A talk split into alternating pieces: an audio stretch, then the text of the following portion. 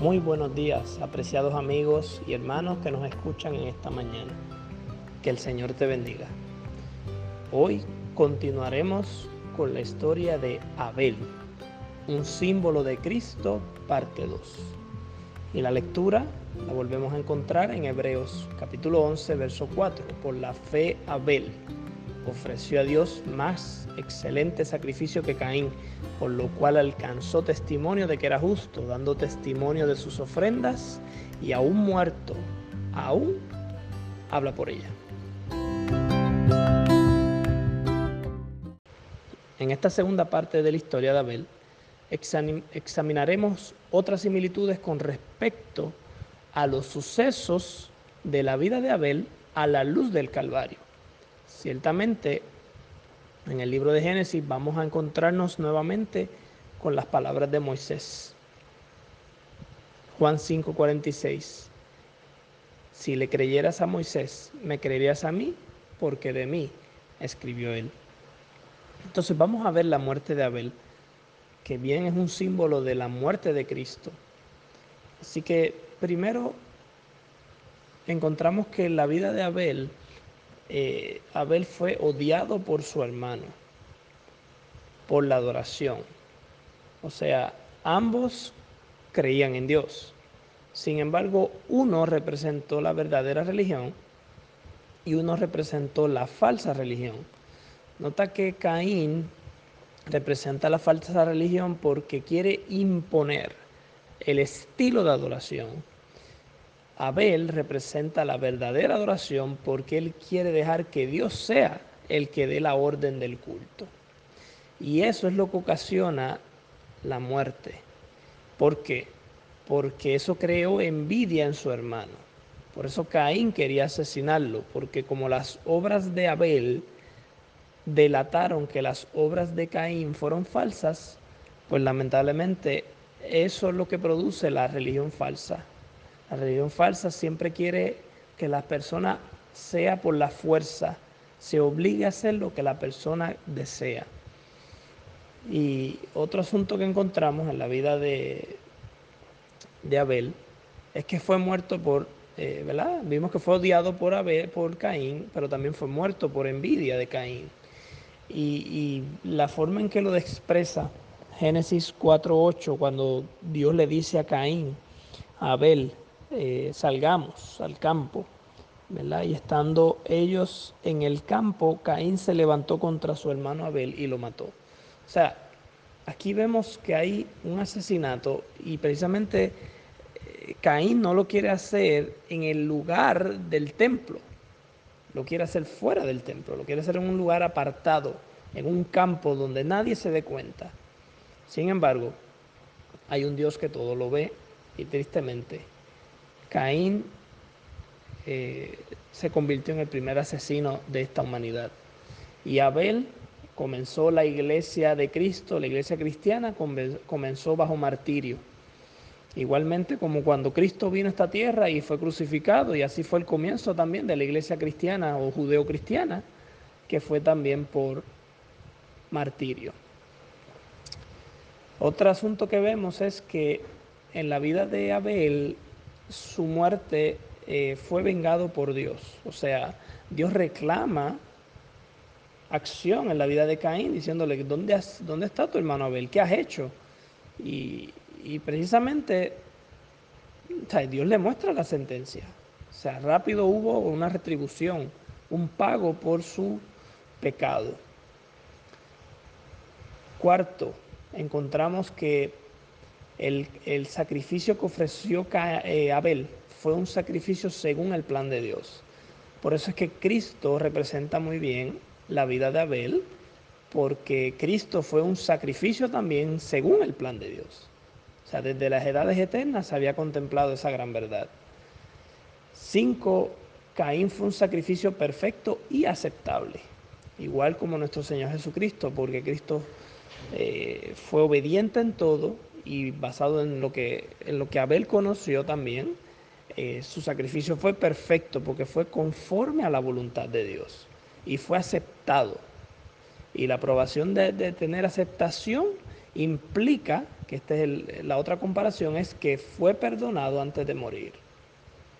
O sea, Jesús mismo toma el lugar del hombre y dice, Padre, perdónalos porque no saben lo que hacen y muere. O sea, aquí vemos un acto un poco, eh, es similar por una parte, un poco distinta en otro, porque Jesús toma el lugar. Entonces, claramente aquí el pecado fue perdonado porque, pues si Abel presentó un sacrificio fue porque pecó. En el caso de Cristo, Cristo se monta en propiciación para los pecados que tenían que ser remitidos por nosotros. O sea, nosotros teníamos que haber hecho, eh, teníamos que haber pagado esa, ese, esa tortura, ese dolor, ese sacrificio, ese calvario, era lo que nos merecíamos nosotros. Y finalmente, eh, Caín derramó, eh, Abel, perdón, derramó sangre. Y esto es importante. Si Abel no derramaba sangre, no había remisión de pecados. O sea, me refiero en el término del cordero. O sea, sin sangre no había remisión de pecados. Al caer la sangre en la tierra, por eso es que la sangre dice que clamaba a Dios desde la tierra. O sea, la sangre de tu hermano Abel clama a mí desde la tierra, dice el Señor.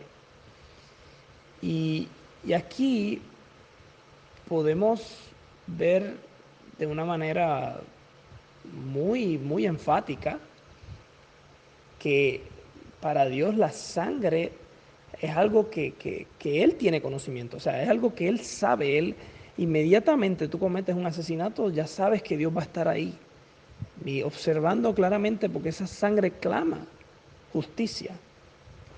Y por esa razón es que luego en Levítico Jesús dice, mejor dicho, Jehová presenta en, en el libro diciendo, no comeréis carne con sangre porque en la sangre está la vida.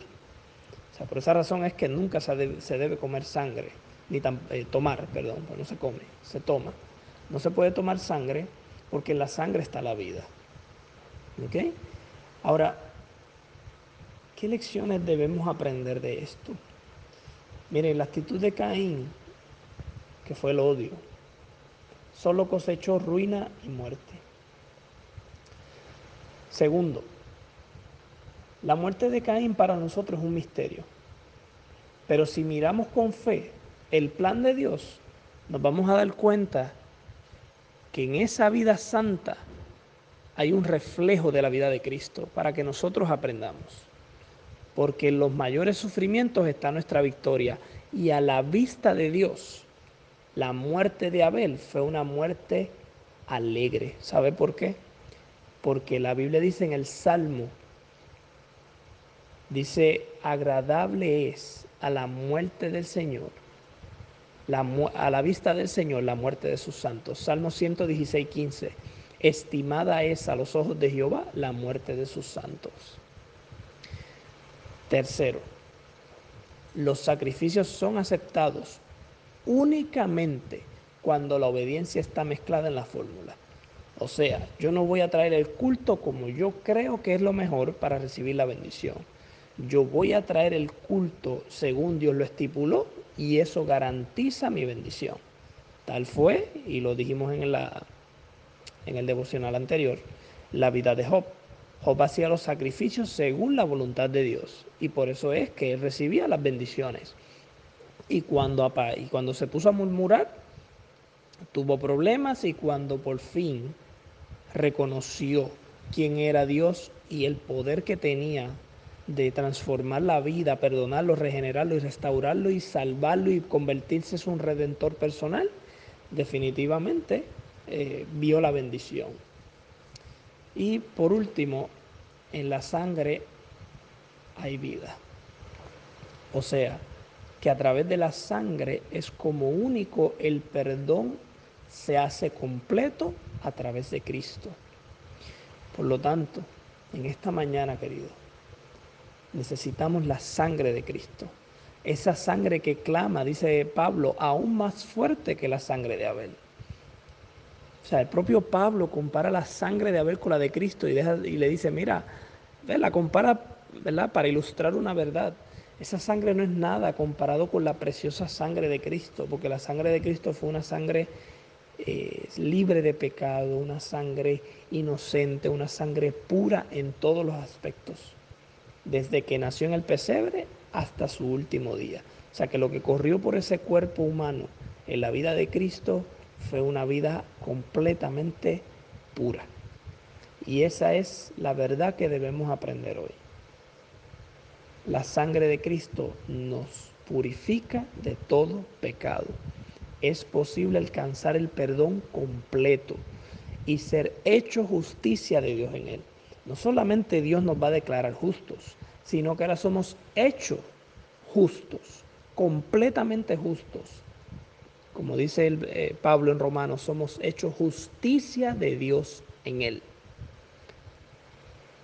Yo sé que hoy, en esta mañana, tú quieres recibir esa sangre, porque yo también lo deseo.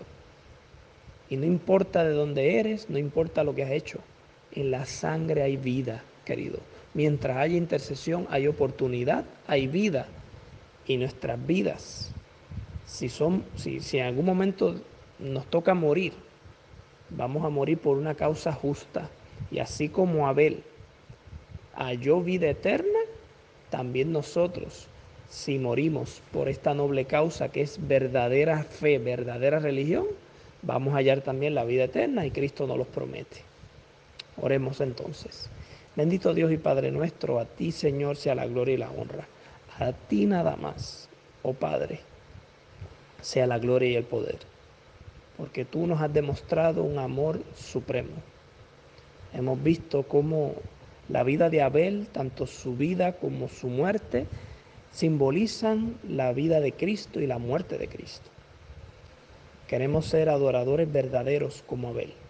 Queremos ser por la fe del linaje de Abel. Queremos vivir una vida conforme a tu voluntad como la vivió Abel. Queremos ser humildes como fue Abel y jamás deseamos recibir nada que tenga que ver con Caín. No queremos participar de sus acciones, ni de sus mentiras, ni tampoco de sus injusticias. Queremos ser limpios y puros y sabemos que en la sangre de Cristo nos podemos, podemos ser limpios de todo pecado según lo establece la carta de Juan. Señor, esta mañana te pedimos el Espíritu Santo, la porción que nos corresponde hoy para recibir el pan espiritual y recibir el pan físico. Y ayúdanos para que hoy alcancemos la victoria en cada una de las facetas de nuestra vida. Todo esto te lo pedimos en el nombre de Jesús. Amén. Querido amigo y hermano que me escuchas, que el Señor te bendiga en esta mañana.